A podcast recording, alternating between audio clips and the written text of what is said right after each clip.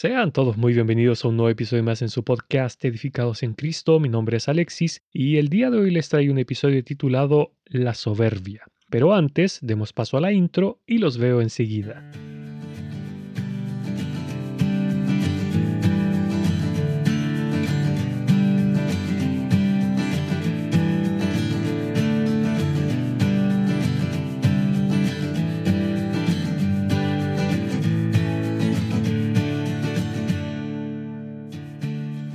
Si yo le preguntara cuál fue el primer pecado, usted posiblemente piense en la desobediencia de Adán y Eva. No obstante, ese no fue el primer pecado, ya que éste se originó en el cielo y no en la tierra.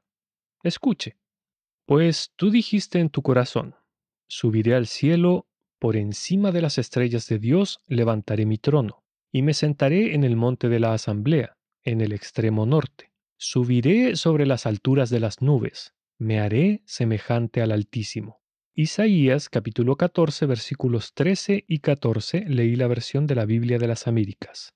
En estos versículos vemos a Dios hablando sobre el pecado de Satanás. Digo que habla Dios, ya que nadie más puede conocer los corazones, sino solo Él. Jeremías capítulo 17 versículos 9 y 10. Entonces Dios nos relata cómo el diablo pecó en su corazón deseando ser igual a Él, es decir, a Dios. Ese deseo del maligno se llama soberbia, la cual es un pecado. Escuche, esto es pecado. Los ojos altivos, o soberbios, el corazón orgulloso y los planes malvados. Proverbios capítulo 21 versículo 4, leí la versión de la Reina Valera contemporánea. En caso de que alguien no tenga muy claro lo que es la soberbia, permítanme compartirles la definición del nuevo diccionario bíblico Ventura, que dice así, soberbia, un deseo y pretensión de superioridad sobre los demás, junto con un rechazo de sometimiento a Dios, pretensión de autosuficiencia y autoexaltación. Es un estado opuesto al de la humildad. El soberbio no reconoce su dependencia como criatura de su creador ni la mutua dependencia con sus semejantes. Cabe señalar el hecho de que Satanás haya tomado la forma de una serpiente en el huerto de Edén es muy gráfico, ya que, al igual que estos reptiles, el diablo, comillas, le inyectó el veneno a Eva tras, comillas, morderla con sus mentiras. Este veneno de soberbia se manifestó en una desobediencia al mandato de Dios, pues nos dicen las escrituras. Entonces la mujer se dio cuenta de lo hermoso que era el árbol, de lo deliciosos que eran sus frutos y lo tentador que era tener aquel conocimiento. Así que tomó del fruto y comió, dándoselo seguidamente a su marido que estaba junto a ella y que también comió. Génesis capítulo 3 versículo 6 leí la versión de la palabra el mensaje de Dios para mí. La soberbia de Eva fue codiciar el ser más de lo que era, que fue lo mismo que deseó el maligno al querer ser igual a Dios. Eva anheló traspasar el límite impuesto por Dios para así ser más como Él, y fue esta soberbia la que la motivó a desobedecer a Dios. Aunque lo interesante de la mentira del diablo es que el ser humano no necesitaba nada para ser como Dios, pues ya éramos como Él ya que habíamos sido creados a su imagen y semejanza. Génesis capítulo 1 versículos 26 y 27. Y en vez de asemejarnos más a Él al comer del fruto, pasamos de la semejanza de Dios a la semejanza del diablo.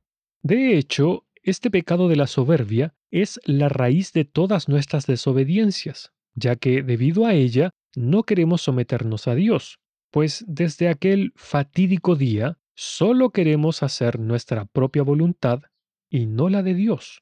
Su palabra nos dice que Dios aborrece profundamente este pecado. Escuche, seis cosas aborrece Jehová, y aún siete abomina su alma.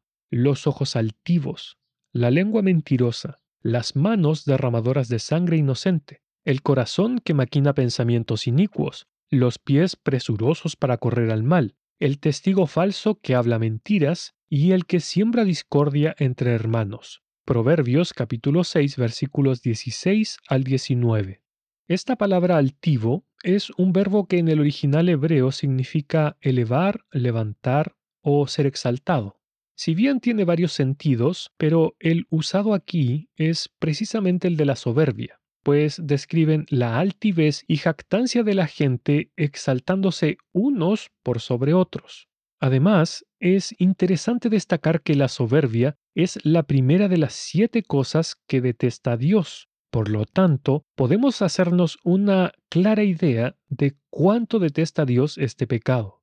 Pero, ¿por qué a Dios le desagrada tanto la soberbia? se preguntará alguien. Pues porque es una oposición abierta contra Él. Es el deseo de los seres humanos de no querer conformarse con los límites que Él nos impuso ni tampoco el someternos a los mandamientos que puso sobre nosotros y que rebeldemente queremos quitar. Es por eso que su palabra nos dice, Dios resiste a los soberbios y da gracia a los humildes. Santiago capítulo 4 versículo 6. Dios no puede tolerar a los soberbios, y es por eso que los humilla, pues dice, porque tú salvarás al pueblo afligido y humillarás los ojos altivos. Salmos capítulo 18, versículo 27. Mis hermanos, la soberbia únicamente nos aleja más y más de Dios, y si esto se mantiene en el tiempo, podemos llegar a una degradación tal como la que tenía Sodoma. Escuche, he aquí, esta fue la maldad de Sodoma tu hermana, soberbia, saciedad de pan y abundancia de ociosidad tuvieron ella y sus hijas y no fortaleció la mano del afligido y del menesteroso, y se llenaron de soberbia e hicieron abominación delante de mí, y cuando lo vi, las quité. Ezequiel capítulo 16 versículos 49 al 51. En estos días en los que estamos viviendo, los cristianos alimentamos nuestra soberbia y orgullo especialmente con las redes sociales a través de, por ejemplo, las famosas selfies, las que nos tomamos cuando mostramos el viaje que hicimos, la ropa nueva que nos compramos, el restaurante donde estamos comiendo, el café de Starbucks que nos estamos tomando, etc.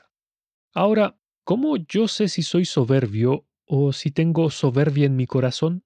Antes de darle una lista de las características de los soberbios, permítanme decirles algo personal.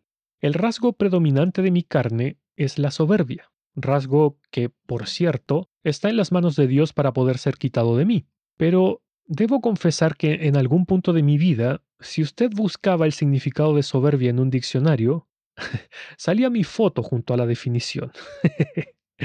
no, no, e, es broma. No, no salía mi foto. Lo que quiero decir es que sé de primera fuente de lo que voy a hablar y de lo que estoy hablando. Entonces, veamos alguna de estas características. La primera, y la más importante de todas, es que si usted piensa que es mejor que otros o se siente superior al resto, usted es soberbio. Sigamos. Si usted es de los que mira con desdén a los que, comillas, no son como usted o no poseen lo mismo que usted, usted es soberbio. Si usted se enoja cuando alguien lo corrige, usted es soberbio y se molesta porque los soberbios nos creemos perfectos. Si, por ejemplo, alguien le dice alguna cosa que le desagrada, usted ya sea piensa o dice en voz alta lo siguiente, ¿y tú quién te crees para hablarme así? O, ¿y tú qué te crees que me hablas de esa forma? Déjeme decirle que si usted reacciona así, es soberbio. Por otro lado, si a usted le gustaría que los demás fueran como usted, no sé, eficientes en sus trabajos, por ejemplo, o en sus vidas en general, si piensa así, usted es bastante soberbio. Ahora, si usted desea que los demás le vean de cierta forma y busca parecer algo que no es, por ejemplo, verse más espiritual de lo que es o en el plano económico, desea que lo vean como si usted fuera de una clase social más alta, entonces usted es soberbio. Si le molesta que alguien sepa más que usted o haga las mismas cosas, pero mejor que usted, usted es soberbio. Si usted no recibe consejos u observaciones de ninguna persona, usted es muy soberbio. Ahora, si usted es de esas personas que ve defectos y errores en todos los demás, pero jamás se ve alguno en usted mismo, déjeme decirle que usted es muy soberbio. Si a usted le encanta hablar de sí mismo, ufanarse de sus logros, de sus posesiones materiales o de los logros de su familia, usted también es muy soberbio. Y si usted cree que siempre tiene la razón en todo y jamás se equivoca, entonces usted es verdaderamente soberbio. Ahora pasemos a un plano netamente cristiano.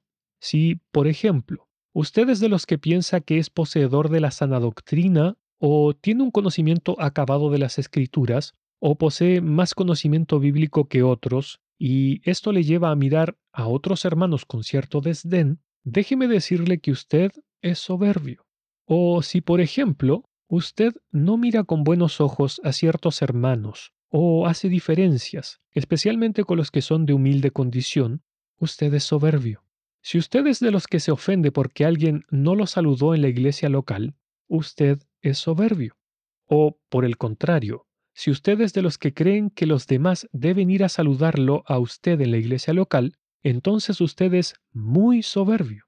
Cuando usted lee o escucha un mensaje de Dios y piensa que es para alguien más porque usted considera que no lo necesita, usted es soberbio.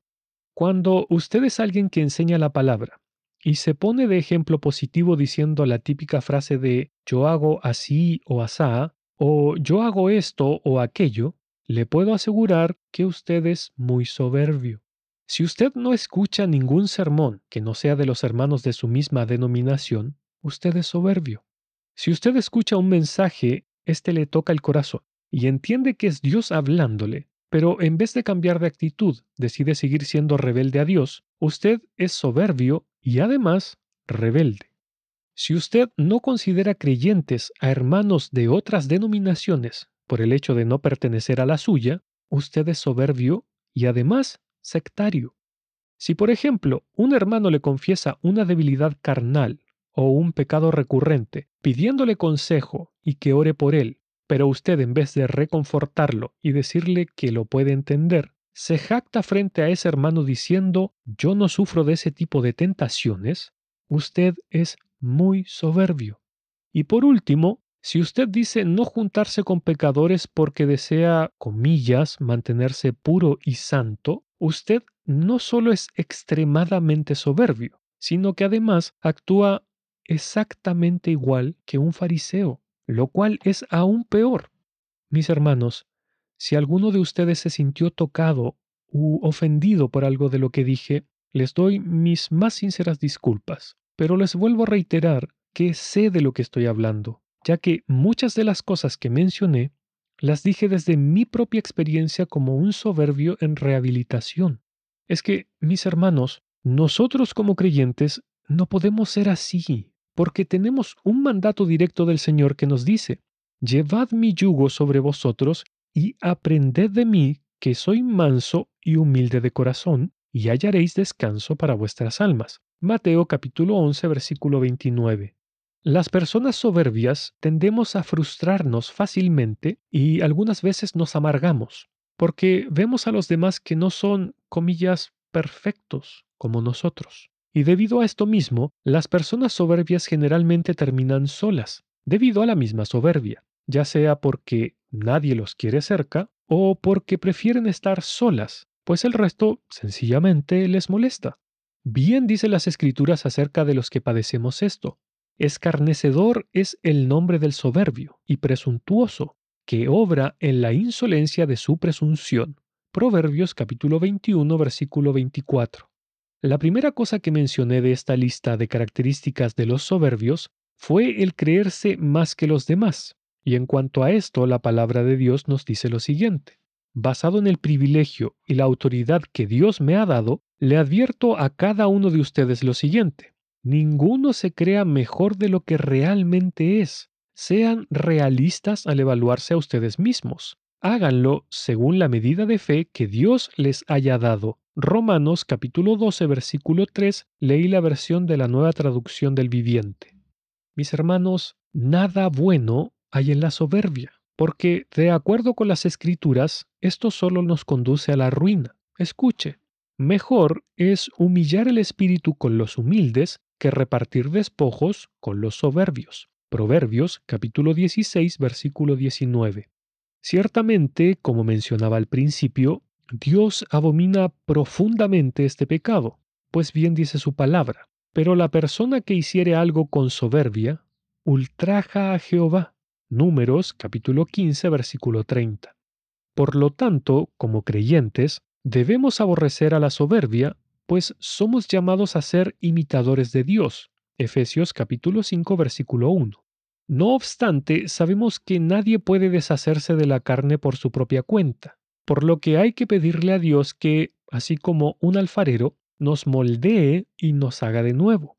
Una buena forma para hacer esto es orar usando las palabras del salmista cuando dijo, Líbrame del orgullo, no dejes que me domine, líbrame de la desobediencia para no pecar contra ti. Salmos capítulo 19 versículo 13, leí la versión de la traducción al lenguaje actual.